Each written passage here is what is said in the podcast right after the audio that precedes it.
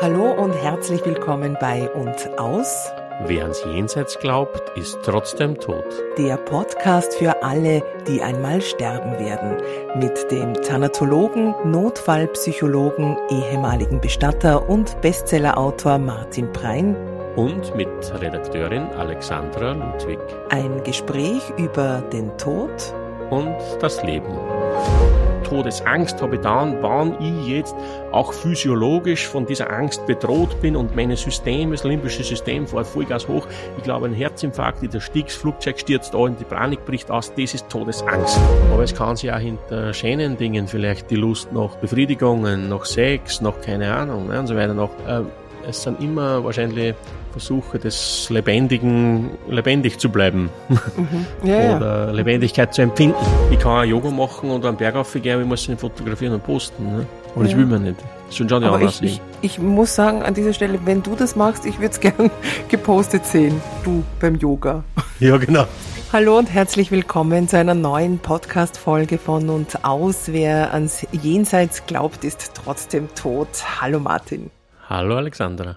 Hi. Martin, wir melden uns zurück aus einer kleinen, aber feinen Sommerpause. Ich hoffe, du bist auch gut erholt. Ähm, ich weiß ja, im Sommer ist es für dich etwas ruhiger. Deine Vorträge und Seminare sind zumindest nicht ganz so dicht getaktet. Ähm, diese kleine Pause ermöglicht dir das eigentlich auch eine Art äh, ja, Verschnaufpause vom Thema oder gibt es sowas bei dir gar nicht? Na, wahrscheinlich eher nicht. Also das Pause in dem Sinn gibt's nicht, weil es mich selber ständig beschäftigt. Also das Thema an sich, also mhm. einerseits, was mache ich beruflich weiterhin mit dem neuen Seminar, während Sie jetzt glaubt, ist trotzdem tot. Das ist gerade eine sehr intensive Beschäftigung in mir. Mhm. Was ich da auftue, da vor allem mit den Leuten in den Seminaren ist hochspannend, hätte ich nicht gedacht. Und das Thema an sich ist immer da. Erstens beschäftigt mich der eigene Tod, kaum zwickt's mir irgendwo, habe ich schon wieder einen Krebs. Oder. Äh, und dann tue ich halt den Sommer nutzen zu lesen. Mhm. Und das ist halt auch alles einschlägig. Aber nur Fachliteratur liest du, oder? Liest ja, du auch einen Roman? Nein, das kann ich überhaupt nicht. Ich, ich, ich habe schon oft versucht, aber es geht nicht. Ich habe letztes Mal wieder ein Buch gekauft von einem Journalisten, der da mal in Sternstunde der Philosophie war, der Schweizer Fernsehen. Und da ist gegangen ums Alleinsein. Und das war total super, was der gesagt hat. Und dann hat der ein Buch geschrieben. Mhm. Und habe ich sofort, sofort das Buch bestellt. Und das ist äh, halt eine Geschichte, die er da geschrieben hat. Das ist jetzt kein mhm. Fachbuch oder Sachbuch. Und ich kann das dann nicht lesen. Also ich kann das ja. nicht, wie der dann da, eh voll nicht. Und da hat, hat wahrscheinlich aus welchem Grund keinen Zugang da über seitenweise einen Garten beschreibt, zum Beispiel. Oder dann geht er bei seinem Bruder in den Garten und die weißblühende Ginstertraube hang über den rotseidenen Fahren. Das kennen wir nicht aus bei dem Zeug. Und da, da, da geht man's. Und das, das ist vielleicht, das klingt so, kommt man sich denken, ja, der Brian ist ja klar, der hat es nur mit dem Tod zu tun, dann sind die Pflanzen wurscht. Aber ich glaube, ich glaube, dass ich das deswegen nicht kann. Weißt du warum? Ich glaube, ist eine Theorie, weil ich farbenblind bin zum Teil.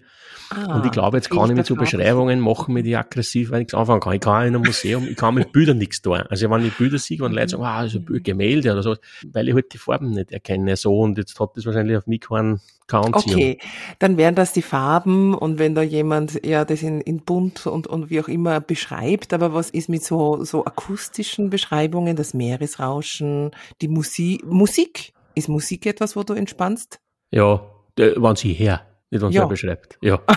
okay. Ja. Oder wenn du singst, wer weiß. Ja, singen, singen tue ich, ja, tue ich, wenn ich allein bin. Ja, ja, das schon. Ah, siehst du, schau, da schließt sich der Kreis zum Alleinsein. Ah, du singst, ja, genau. wenn du allein bist. Aha, und ja, du ich singe, generell. Ja, ja, ja, ja, ja. Mhm. Aber ich traue mir das nie wenn anhören lassen, weil. Mhm. Aber du singst dann hoffentlich nicht über den Tod. Also du, du ja. merkst, ich will darauf hinaus, ob du eine Art Pause vom Thema in irgendeiner Form bekommst oder auch nicht, aber ich sehe ein bisschen schwarz. Ja, das ist schwarz, richtig, ja. Mhm. Du sagst, du nutzt auch so eine Zeit, wenn nicht so viele Vorträge und Seminare sind, um viel zu lesen. Apropos Buch, da hat uns in unserer kurzen Abwesenheit jemand geschrieben, und zwar die Angelika aus Wien. Sie hat offenbar unser Buch gelesen, Dr. Prein und der Tod, und dazu eine Frage geschickt. Und zwar wollte sie wissen, ob du glaubst, dass Träume über den Tod oder über das eigene Sterben auch auf eine ähm, ja, verstärkte Angst vor dem Tod hinweisen können. Konkret schreibt sie, lieber Herr Dr. Prein, ich habe immer wieder Träume, in denen ich mit einem Flugzeug abstürze oder einen schweren Unfall erleide. Deuten hm. solche Träume etwa auf Todesangst hin? Grundsätzlich bin ich nämlich kein ängstlicher Typ und fürchte mich auch nicht besonders vor dem Tod. Hm. Das ist schön. Ist schön. Für Sie vielleicht nicht. nein, also, nein, ich habe jetzt doch, nein, die, die, die Frage jetzt, nein, nein, um Gottes Willen, liebe Angelika. Angelika. Äh, nein, nein, ja, da, da würde ich mir jetzt nicht so weit hineinwagen in dieses Feld der Spekulationen. Ich würde nicht überbewerten im Sinn von, dass das jetzt was bedeutet, was meinen eigenen Tod betrifft oder vielleicht mhm. meine Art, dass ich bald stirbe, immer davon Traum oder so, das würde ich da nicht wagen. Aber ich, ich gehe davon aus, ne, dass es halt ja so eine psychische Realität der Traum, so wie auch Fantasien oder Gedanken oder so psychische Realitäten sind und vielleicht in, in symbolisierten Formen sich da vielleicht doch könnte ja sein, könnte man interpretieren, das, was wir schon einmal gesagt haben, dass davon auszugehen ist, dass unser Unbewusstes viel intensiver am Thema des Todes nagt, als mhm. was bewusst ist. Mhm dass das, glaube ich, ganz oft im Traum zum Ausdruck kommt. Ich kenne das auch gut mit so ähm, Angstträumen und Anführungszeichen, also über Abi mhm. vor dem Aufschlag und kurz ja, vorher. Ja, genau. Mhm. Da habe ich mal gelesen, weiß ich nicht, ob es stimmt und weiß nicht, ob diese Quelle vertrauenswürdig ist, äh, war im Internet, dass man dann deswegen immer aufschreckt, wenn man zum Beispiel anstürzt oder, oder was, dass man runterfällt, dann schreckt man auf, weil unser Hirn ja keine Bilder hat, was dann kommt.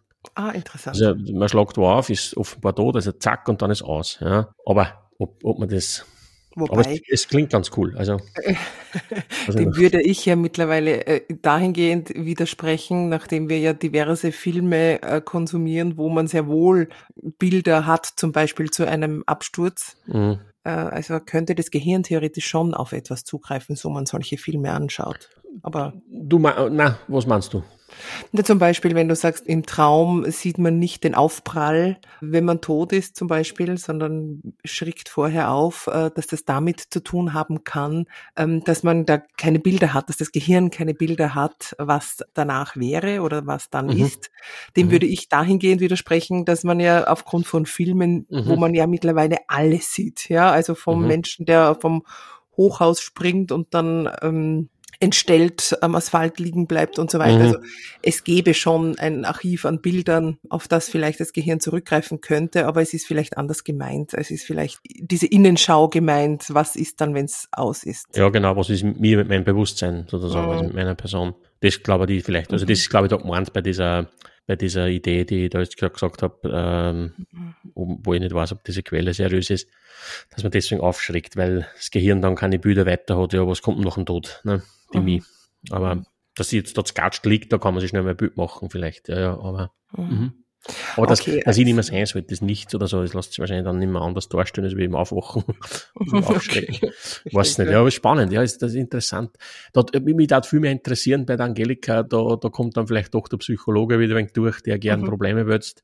In welchen Lebenssituationen befindet man sich gerade, wenn solche Träume auftauchen, grundsätzlich, die nicht recht angenehm sind. Also, mhm. Das ist aber interessant. Also ich kenne das auch, wenn es mir nicht so gut geht oder wenn es in mir um was geht, vielleicht schon ein Entwicklungsschritt oder ein Prozess in mir ist, dann sind es oft Phasen, wo ich viel dran also mhm. wo, ich, wo ich extrem dran, wenn vielleicht so eine innere Stabilität gibt und alles halbwegs im Reinen ist, innerlich halbwegs, dann trame ich meistens nichts. Das ist aber angenehm. Interessant, gell? wobei man ja, glaube ja. ich, auch sagt, dass man eigentlich immer träumt, sich ja, aber nicht immer erinnern kann. Also dass mhm. offenbar, wenn man in einer gewissen Unruhe sich befindet, weil Umbruchssituation oder äh, äh ja, man beschäftigt mhm. ist mit mhm. etwas, dass man dann nicht in diese Tiefschlafphase, mhm. glaube ich, so mhm. reinkommt und sich deshalb an diese REM-Phase ja, besser erinnert genau. die diese Bilder liefert. Und ich würde so Träume schon, sind interessant ist ja auch im Bewusstsein oder im, in dem Fall im schlafenden Bewusstsein, wenn man das so nennen will, vorhandene Bilder, die ja psychische Realität haben irgendwie, ne? im Sinn von wie mhm. sonstige Gedanken oder Empfindungen oder so. Ja, es ist ja nichts. Mhm. Darum hat man ja dem auch schon immer Bedeutung beigemessen, ne? in den vergangenen ja, ja. Kulturen und Epochen. Ne? Da hat es Traumdeuter, glaube ich, gegeben bei den mhm. Griechen und Römern, oder? Oder bei vielen Königshäusern ne? und so weiter, wenn man das mhm. Ja, und wie so oft gibt es da unterschiedliche Zugänge, der spirituelle, ja, voll, voll, voll, äh, der psychologische, der ganz individuelle. Ja. Ich bin zum Beispiel ein, dass, dass ich von meiner Biografie her, die, die man eh kennt, vielleicht vom gelernten Rauchfangkehrer über Lastungfahrer zum studierten Psychologen dann, oder? Äh, das war ja ein Schritt, auch ein Akt, mich das überhaupt zu trauen, mhm. studieren gehen. Ich habe die Hauptschule gerade einmal so geschafft, ja, mit mir so dreier, vierer Partie, ja, und so. Und, und ich habe wahnsinnige Schulangst gehabt, ja, furchtbar. Mhm.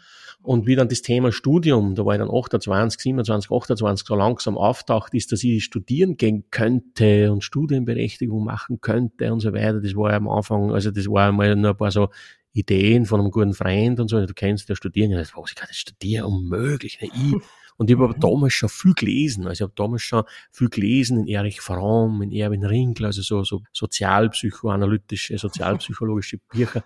Es hat mich total fasziniert, was die schreiben und ich habe die Wörter nicht verstanden und habe es nachschlagen müssen im Duden jetzt Wort und habe mir das so richtig eingezogen.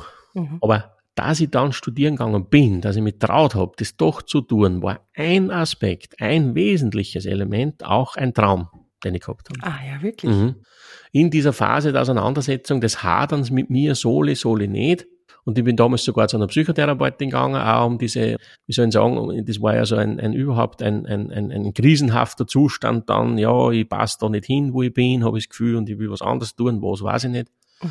So ein krisenhafter Zustand gewesen. Und da hat es dann einen Traum gegeben, der war hochentscheidend. Mhm. Er war so deutlich, ich sehe das heute nur von mir. Im Traum ist ein Buch aufgetaucht, das ist ganz klar vor mir gelegen, das war in der Praxis der Psychotherapeutin. Die, die Praxis war leer, und es waren nur so Regale, wie man es kennt vom Talier, wo die Bücher so am Rücken liegend oder ähm, mit dem Cover nach oben liegend die anschauen. Mhm. So auf Kniehöhe. Und die Praxis von meiner Psychotherapeutin war voll mit diesen Regalen und die waren alle leer. Aber es ist ein einziges Buch da auf diesem Regal gelegen. Ich kann es nur genau sagen, wie es ausschaut. Es war ein Eck- und Taschenbuch. Und das schaut mir an und da ist drauf gestanden Wissenschaft, Fantasie und Illusion. Oh, wow. Und da braucht man jetzt gar nichts herumteuteln, ne? das ist eine relativ eine klare Ansage, was da in mir für ein Konflikt war oder ist. Ne? Also ich darf gern studieren und diese Wissenschaften, diese Idee, das ist eine Fantasie von mir, also man, aber es ist eine völlige Illusion, weil ich kann doch das nicht tun. Ne? und diesen Traum habe ich dann der Therapeutin auch erzählt und dann, das war eine sehr entscheidende Geschichte. Ja. Mhm. Also ich darf das nicht Titel hast du umgeschrieben für dich. Illusion und Fantasie, oder was? Ja, hast du ausgetauscht durch, weiß ich nicht, tun, machen, so. Erfolg, keine Ahnung, ja. selber Bücher Erfolg, schreiben. Aber das ist, also ich würde, so Träume sind, jetzt müssen wir mal aufpassen bei der Angelika, sonst glaubt sie, es heißt, ja. sie stürzt bald einmal an, oder so. Oh Gott, das ist nicht, ja, aber, Fliegt immer wohin vielleicht dann, vielleicht Aber Sorge. es sind halt, wie soll ich sagen, so wie wir permanent in Gedankenströmen und Gefühlsströmen dahin leben, so kommen halt auch in der Nacht diese Bilder durch. Ne? Okay. Ja, also wie gesagt, da gibt es ja viele Ansätze bei dieser Traumdeutung, wo ja auch oft der Tod als eben, wie du es auch angesprochen hast, als Wandel, ähm, also eher positiv äh, interpretiert wird, mhm. dass man einen Neuanfang hat, sich von mhm. etwas oder jemandem verabschiedet, was nicht gut mhm. für einen ist und so weiter. Mhm. Vielleicht, da müsste man sie jetzt noch einmal fragen, die Angelika, meint sie oder bezieht sie sich auch auf jene Passagen im Buch, äh, in denen du schreibst, dass sich unsere Ängste ja, allen voran unsere existenziellste schlechthin, nämlich die Todesangst, dass sich diese oft sehr gut tarnen mhm. kann. Also, dass mhm. sich diese in unserem Alltag oft in einem anderen Gewand, vielleicht mhm. in einem Traum mhm. oder so ähnlich, in mhm. Erscheinung tritt, als vielleicht gedacht. Mhm. Vielleicht hat sie das auch ein Stück weit gemeint. Ähm, ja, da ja, oft. Das Buch müssen wir ohnehin vielleicht in einem Jahr, zwei nur mehr schreiben, weil wir natürlich vieles anders schreiben würden und vieles anders darstellen würden und auch genauer und vielleicht auch mit mehr Toleranz.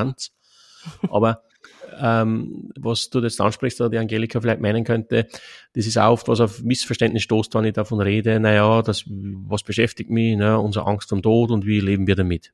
Mhm. Und da sagen natürlich die Leute gleich einmal klar, du Angst vom Tod.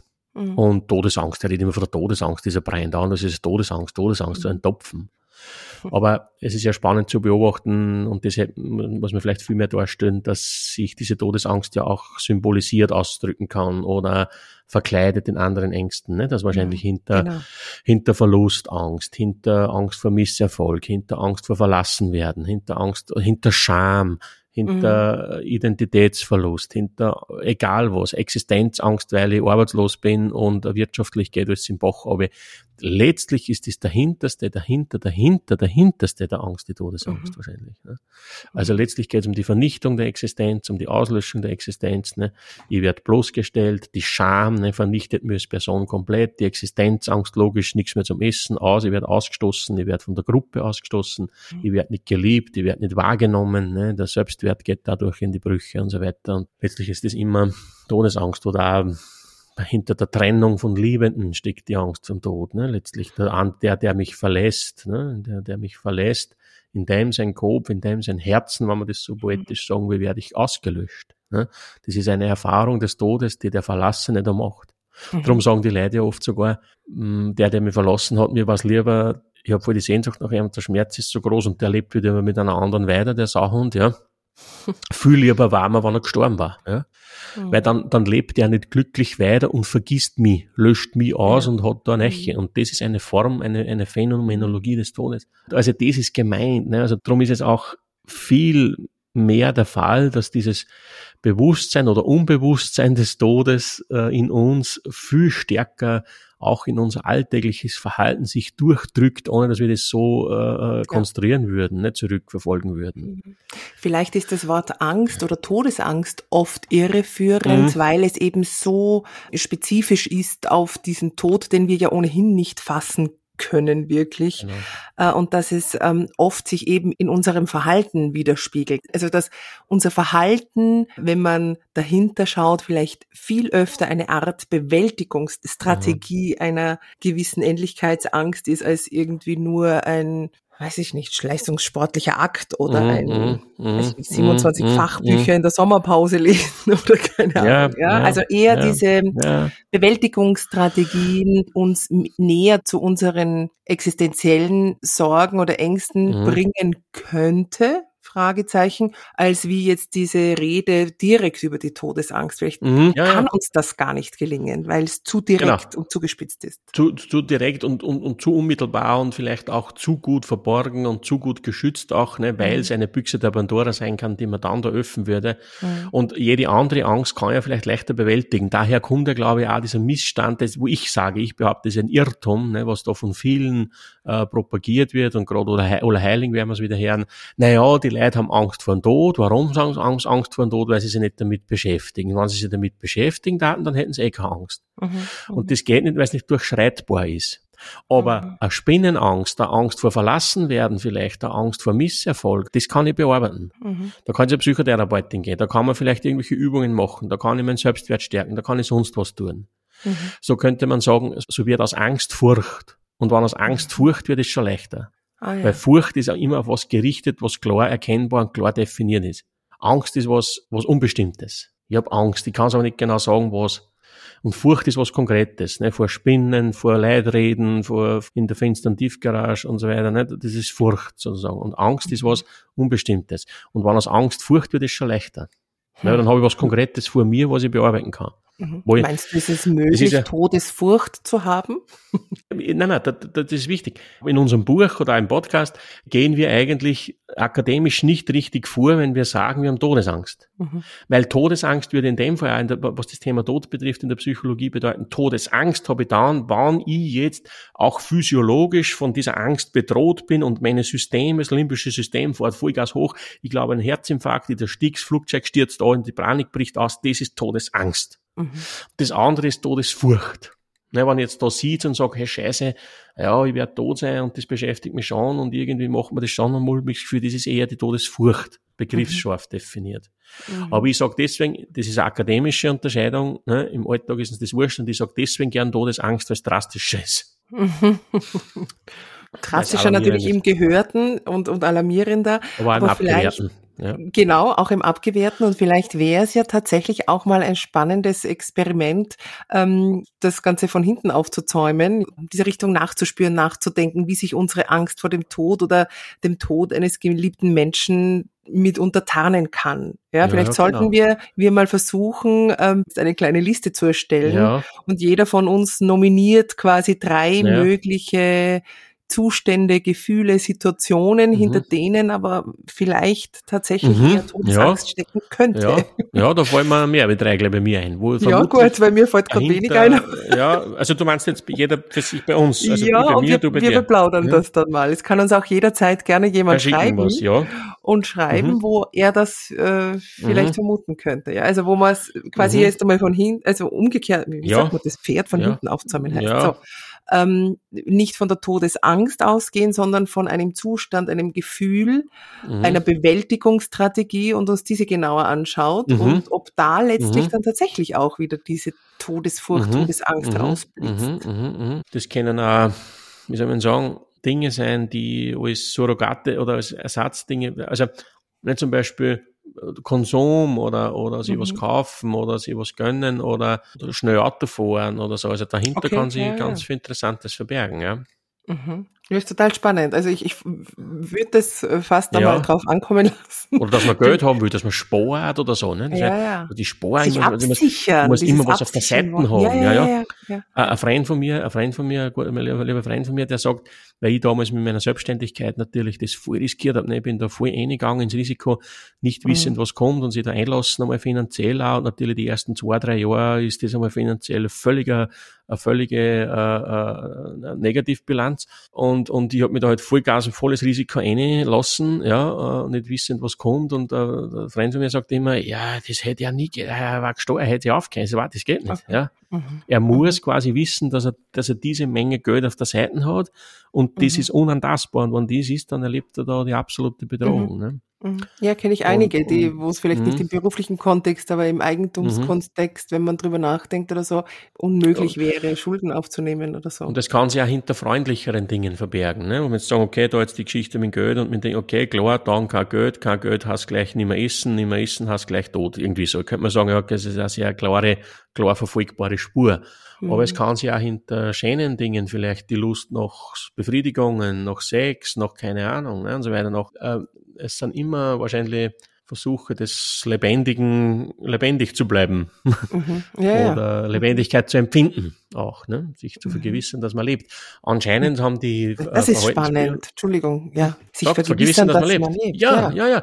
Das ist mir immer eingefallen, weil einmal in der Pandemie, glaube ich, war das, wie die, wie die Corona-Geschichte angefangen hat, wie dann das war mit diesen Hygienemaßnahmen und wie wir dann halt wieder mal so bewusster gelernt haben oder gehört haben, naja, wie, wie, wie kommen denn die Viren auch in unseren Körper und so, weil wir uns halt dauernd angefassen und auch dauernd ins Gesicht okay. greifen. Damit da, uns dauernd ins Gesicht. Ja. Und da hat einmal äh, eine Biologin gemeint, dass wir uns da permanent selber angreifen. Und ich habe das dann leider nicht nachverfolgt. Das hätte, ich, muss ich noch mal schauen, ob ich das recherchieren kann. Äh, dass dieses permanente sich angreifen evolutionär die Funktion hat, dass wir uns vergewissern, ob wir noch leben. Mhm. Total interessant. Also ich weiß nicht, aus welcher, äh, welchem Sinn das evolutionsbiologisch hat und wie das entstanden sein könnte, aber es ist spannend. Ja. Naja, also, also dieses sagt man ja auch bei Sport, dass wenn man viel Sport betreibt, dass man sich dann spürt besser und genau, ein bisschen spürt und sich besser wahrnimmt und natürlich vergegenwärtigt man sich dann die Lebendigkeit umso besser. Es also kann aber auch bei verschiedenen Menschen wie immer alles ambivalent sein. Der eine sagt, der, der Sport ist für mich fatal, weil da spiele ich so viel, da, da pumpert das Herz oder schnaufe ich so, da, da kriege ich eher noch die Panik. Ja, das will ich nicht. Oder da verschleiße ich. Oder weil ich gesagt habe, Sexualität. Da verschleiße ich, super. Naja, sicher. Da, da, mhm. da, die Sexualität, ne, das sehen wir in den verschiedenen Kulturen. Mhm. Bei uns eher geneigt und früher geprägt durch die katholische Kirche war die Sexualität ganz was sündhaft belegtes. Ne? Also was, mhm. die Fleischeslust ist sozusagen, also das Heilige, das Göttliche, das Transzendente und alles, was Mensch erreichen kann, ist über dieses Körperliche sich hinaus transzendieren, nicht in Geiselhaft von diesem Körper zu sein. Ne? Man könnte sagen, Sexualität ist Sache des Körpers und der Körper ist Sache des Todes. Und mhm. den wollen wir ja überwinden. Also jetzt gilt es auch, diese fleischlichen Gelüste zu überwinden. Da haben sie mhm. ganze Moralkataloge aufgerichtet über diese Sexual- und Leibfeindlichkeit. Ja? Also da hat es die Seite. Und dann sehen wir wieder Kulturen, wo diese Sexualität gerade bedeutet ein Verschmelzen mit dem Universum, mit dem All immer schon Ganzen, im Tantrismus vielleicht und in den ganzen, weiß ich nicht, äh, äh, Tantra und was weiß ich, und wie heißen die anderen, wie heißt das? Ähm, oh, Kamasutra? Kamasutra und solche Sachen. Ne? äh, äh, da gibt's das schöne Zitat, das ich neulich gelesen habe. Äh, in der Bibel steht, liebe deinen Nächsten mhm. und im Kamasutra steht, wie das geht. Hm?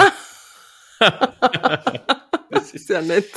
Aber das sehen wir, das ist alles ambivalent. Ne? Und auch wer anderer erlebt sie vielleicht in der Ver Verschwendung des Geldes als lebendig. Mhm. Muss konsumieren, ah, ja, ja, erst wenn er Dinge ah, besitzt. Wenn ich, wenn ich mir den Schuh kaufe, das Buch, dann fühle ich mich, ah, das beruhigt irgendwas in mir. Und wahrscheinlich ist da dahinter, dahinter, dahinter. Spannend. Mhm. Oder auch in Form von diesen Zwangserkrankungen, die man kennen. Waschzwang, Zählzwang, was es da so gibt. Ne? Da geht man schon lang davon aus in der Psychiatrie, dass diese Tätigkeiten, diese Rituale Ängste binden. Mhm. Ne? Und das ist ja auch der weiteste Sinn von Ritualen. Ne? Man könnte sagen, jedes katholische Begräbnis am Land, das noch immer denselben Prozedere abbrennt, ist ein Ritual, das letztlich jetzt Angst bindet. Mhm. Weil mhm. die Gruppe bedroht ist durch diesen Einbruch des Todes und das stabilisiert. Mhm. Und mhm. wir, wir wissen, was zu tun ist. Es schafft sozusagen äh, äh Ordnung im Chaos. Ja, man kann es handeln und bändigen und man könnte so schön sagen, hat er mir irgendwer geschrieben, Ritual ist ein inszeniertes Wunschdenken, ne? Mhm, auch ein Stück mhm, weit. Und mhm. haben wir schon mal geredet. Aber genau. das ist ja natürlich, das stimmt, wir müssen da den Fokus viel mehr darauf richten in Zukunft, weg von dieser, also weg, mehr weg von diesem Sagen, ja, wir haben Todesangst und wie dann wir, sondern wie maskiert sie das, wie drückt sie das ins Verhalten durch. Wir sind viel mehr gesteuert in unserem Erleben, in unserem Empfinden, in unseren Vorlieben, in unseren Präferenzen, in unseren, ne, von einem vielleicht inneren Milieu, das, das, das Homöostat, das, das ist im Gleichgewicht zu halten zwischen mhm. den Ängsten und, und, zwischen Freude und Angst, zwischen Liebe und Angst, so das äh, zu halten. Ne? Mhm die Rituale, weil du ansprichst, erinnert mich eben, um, wie hast du gesagt, um Ängste zu nehmen oder zu stabilisieren, zu binden und Freude zu teilen. Ne? Das ist ja der zweite Effekt von Ritualen, Schön, ja, dass sich das ähm, ja. dupliziert.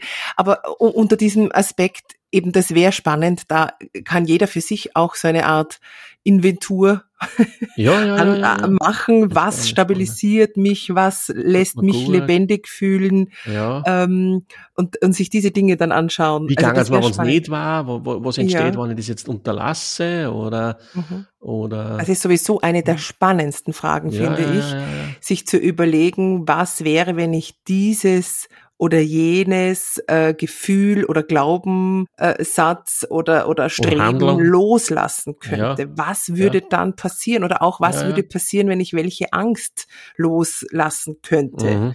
Ja, mhm. wenn ich mir dieses oder jenes plötzlich zutrauen würde, ne? so wie du mhm.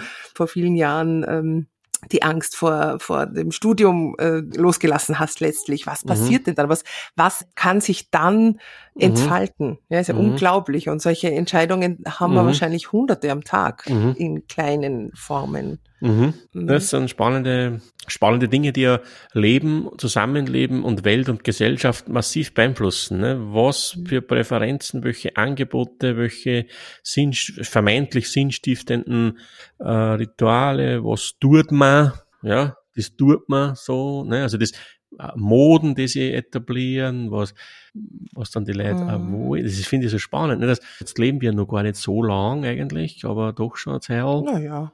Ja, und was sie da so an, an, an Dinge entwickeln, also zum Beispiel so verschiedene Moden, weiß nicht, heute zum Beispiel ist, kann man sagen, das Klettern, das Bouldern, das Berggehen, das kenne ich mhm. als, als 20-Jähriger, habe ich das nicht kennt, dass das gegeben hätte. Mhm dass da geklettert wird oder bouldern oder wie das heißt. Heute dann alle klettern.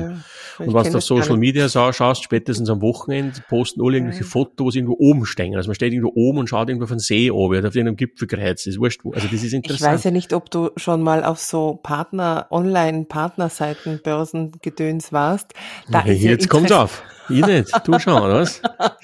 Da, ja, als Forschung. Das habe ich nicht not. Ja, ich weiß, aber ich habe geforscht für unseren Podcast. Also, ja, ja, Forschung. Ja. Forschung. Ähm, hochinteressant, dass sich da ganz, ganz viele eben, weil du das Klettern ansprichst, sehr mhm. sportlich in Szene mhm, setzen mhm. in den Fotos jetzt. Äh, aber das sind so Moden, das war vor 20 Jahren was anderes. Oder vor, wenn du Fernsehen schaust, also in die 70, 80 Jahren, dieses Aerobic, oder heute ist das Yoga, ne? das was vielleicht vor, mhm. in die 80 Jahren das mhm. Aerobic war mit Stirnbandel Sportler mit den Legworm mhm. und mit diesen Leggings, ist halt heute das Yoga. Ne? Heute machen mhm. die jungen Frauen alle Yoga, Yoga, auch die jungen Männer, mhm. die was auf sich halten.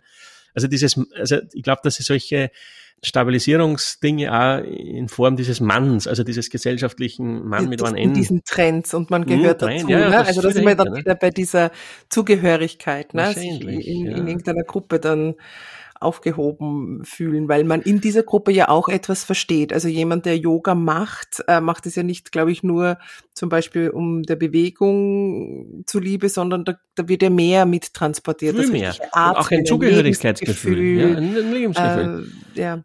Du brauchst ja nur schauen, da sind ja diese Social Media Kanäle das beste Beispiel. Letztlich dann ja alle das Gleiche dann. Ja, aber natürlich unter dem Glauben, ich bin hochindividuell. Also wenn ich das tue, was alle dann, bin ich ich. Das, das kann ich auch bei meinem Seminar machen. Wenn, wenn, wenn alle so Seminare machen, wie es alle machen, alle dieselbe PowerPoint und denselben, dann, dann präsentierst du ganz individuell und alle dann das Gleiche. Das ist interessant. Und das hat natürlich auch eine stabilisierende Funktion. Mhm. Mehr als was wir glauben. Und vieles mehr. Das ist ja keine Kritik, sondern das ist so, so, so ticken ja. wir Menschen, ja. Das ist hochspannend. Hm. Also diese der Zugehörigkeit, ähm, wo auch immer hin, spielt offenbar auch ja, eine große Rolle in dieser Bewältigung unserer. Ich kann auch Yoga machen und einen Berg aufgehen, aber ich muss ihn fotografieren und posten. Ne? Aber das will man nicht. Schon schon die aber ich, ich, ich muss sagen, an dieser Stelle, wenn du das machst, ich würde es gern gepostet sehen. Du beim Yoga. Ja, genau. Singend ja, vielleicht das auch. Ich, mir, ja, ich und zwei Notärztinnen, die dann da stehen und mir helfen, weil da jetzt mir irgendwas als Zwerchfell zerrissen hat oder irgendwas. und schon ist sie wieder da, die Todesangst. Schau. Ja, genau. Drum tue ich das nicht. Viel gefährlich. Ja, verstehe ich, ja. Du bist einfach sehr vorausschauend. Ich gehe nur, ja, ich gehe. ich gehe nur. Ja. ja. ja. spannend. Also vielleicht gelingt es uns ja tatsächlich äh, für unsere, eine der nächsten Folgen oder ja, vielleicht sogar die nächste, dass man so eine, eine Hausaufgabe, jeder für sich so ein bisschen eine ja. Inventur anlegt mhm. und ähm, du, glaube ich, bist da sehr ehrgeizig und hast sicher mehr als Top 3. Ich versuche mal eins, zwei mhm. zusammenzutragen, wo mhm. ich vermute. Ähm, und dann plaudern wir drüber. Ja, Schauen wir mal, ja. vielleicht zäumen wir das von einer ja, anderen ja, Seite auf. Das ist interessant. Ja, Sehr spannend. Und du gehst jetzt Yoga. Ja, jetzt gehe ich Yoga und dann am Berg. Ja, genau, genau. und dann auch, ja. genau, das will ich dann sehen. Ja. Nein, man kann sich dem eh nicht entziehen. Ne? Ich habe ja auch Social Media Kanäle und tue da was auf. Ja? Also es sind berufliche ja. Dinge, aber sehr schwer, sich dem zu entziehen. Ist ja, nicht, ist ja, ist ja egal, aber es ist interessant. Ja, ja, na, das ist macht, sicher ja. auch. Also mhm. das, das wäre das wäre wahrscheinlich auch einer dieser Aspekte, ähm, die wir gerne tun, die manchen ja. über die anderen weniger, um uns unserer Lebendigkeit und unserer Existenz zu vergewissern. Ne? Also wenn ich jeden Tag ein Foto genau. poste. Ja, ja. Und ich finde es ja sehr sympathisch auf der einen Seite, weil äh, ich mir oft denke, auch wenn ich das so anschaue, man kann sich dem eh nicht selber auch nicht entziehen und man schaut sich dann auch an und so weiter. Es ist ja eine sehr sympathische Form, äh, ich finde es einen sehr sympathischen Ausdruck unserer Bedürftigkeit nach Beziehung und nach gesehen mhm. werden. Oh ja. Ne, und nach mhm. wahrgenommen werden und nach das ist ja eine große Sehnsucht und das war ja vor tausend Jahren nicht anders wie jetzt mit Social Media. Es ist, es ist ein Grundbedürfnis wahrscheinlich mhm. in uns, wo dazu Das war wahrscheinlich noch nie so vermeintlich leicht wie jetzt, ein, ein, ja. ein Publikum zu haben. Oh, allerdings sehen wir das Publikum ja nicht. Also so, ja, da ist ja, der, der Fallstrick ein Stück weit drinnen. Ne?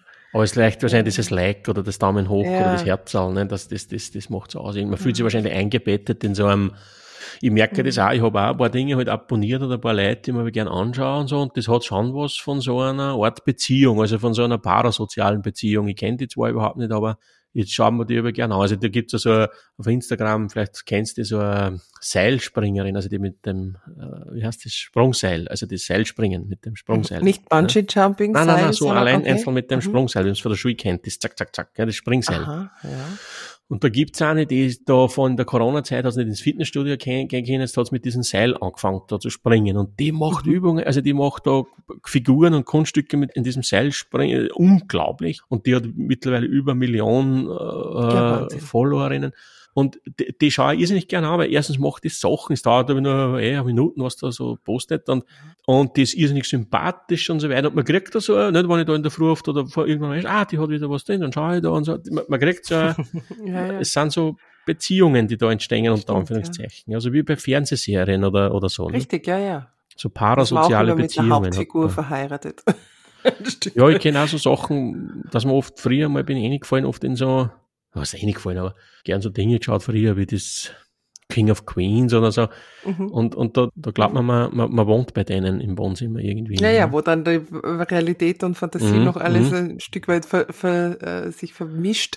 Ich weiß, meine Schwester und ich, wie wir ganz klein waren und begonnen haben, fernzusehen. Und die ersten Serien, ich weiß nicht, was war das, Knight Rider, ein mhm, für alle Fälle, also mhm, diese mhm, Geschichten, da war automatisch zu Beginn, immer wenn der Vorspann war, immer so ein Wetteifern, wer ist jetzt welche Figur. Mhm, also mhm. wer ist jetzt diese Frau, also mhm. diese Schauspielerin, wer ist diese? Und das war wirklich ernst. Mhm, mhm, wer, mhm. wer schneller gesagt hat, ich bin jetzt, weiß ich nicht, Bonnie, die war dann für die ganze Folge in dieser kompletten Identifikation mit dieser Rolle und die andere halt in einer anderen. Das war total entscheidend, äh, um wahrscheinlich das besser noch erlebbar zu machen. Oder vielleicht konnten wir das auch gar nicht so gut trennen, wie auch immer. Aber es ist ein ähnliches Prinzip, wie wir es wahrscheinlich ähm, überall schnell anlegen, bewusst ja, oder unbewusst. Ja. Hat natürlich mhm. viele Gründe. Ne? Es gibt nicht eine Erklärung für dieses Phänomen, aber warum wir das dann, aber schon spannend. Mhm. Ja. Na, dann bin ich gespannt, Martin, auf unsere nächste Runde, wo wir plaudern und wo du uns dann deine äh, Top 5 vielleicht ja. äh, erzählst. Fünf, zuerst hast du gesagt drei. Ja, wie, wie, wie es aus dir raussprudelt. Ja. Genau. Ja, und man kann uns natürlich auch wahnsinnig gerne schreiben. Das wäre natürlich super spannend ja, oder super, auch ja. vielleicht mit einer äh, Audiobotschaft. Mhm, mhm, äh, mhm. vielleicht, ja. wenn euch sowas einfällt, das wäre natürlich ganz ganz großartig. Das kann man wie immer äh, unter und aus.gmx.net machen oder auch über unsere Facebook-Accounts, wenn wir schon bei Social Media sind, ja. ähm, kann man uns natürlich auch immer wieder mit Kurznachrichten etwas schicken. Freuen genau. wir uns auch. Genau. Dann sage ich herzlichen Dank für dieses Gespräch heute. Ja, danke ebenso. Gibt es noch irgendwas anzuregen? Nein, ich glaube, deine Homepage gibt's noch, auch nach der Sommerpause. ja, und immer hinschauen, wann wer mehr teilnehmen möchte an so einer moderierten Reflexion, ein Tag zum Thema, während Sie uns jetzt glaubt, ist trotzdem tot, wo wir uns auf die Suche machen in uns selbst, wie leben wir mit dem Wissen, dass wir tot sein werden und so weiter, finden Sie auf der Homepage immer Termine. Heuer genau. gibt es noch einen im November und dann gibt es nächstes Jahr wieder ein paar in einem schönen Seminarhof in Oberösterreich in Oberösterreich. Genau, das findet man alles bei dir unter mhm. www.martinbrein.at. Ja, genau. wunderbar. Dann entlasse Jawohl. ich dich für heute in einen schönen Resttag und ja, bis zum nächsten Mal. Danke ebenso. Bis zum nächsten Mal. Papa.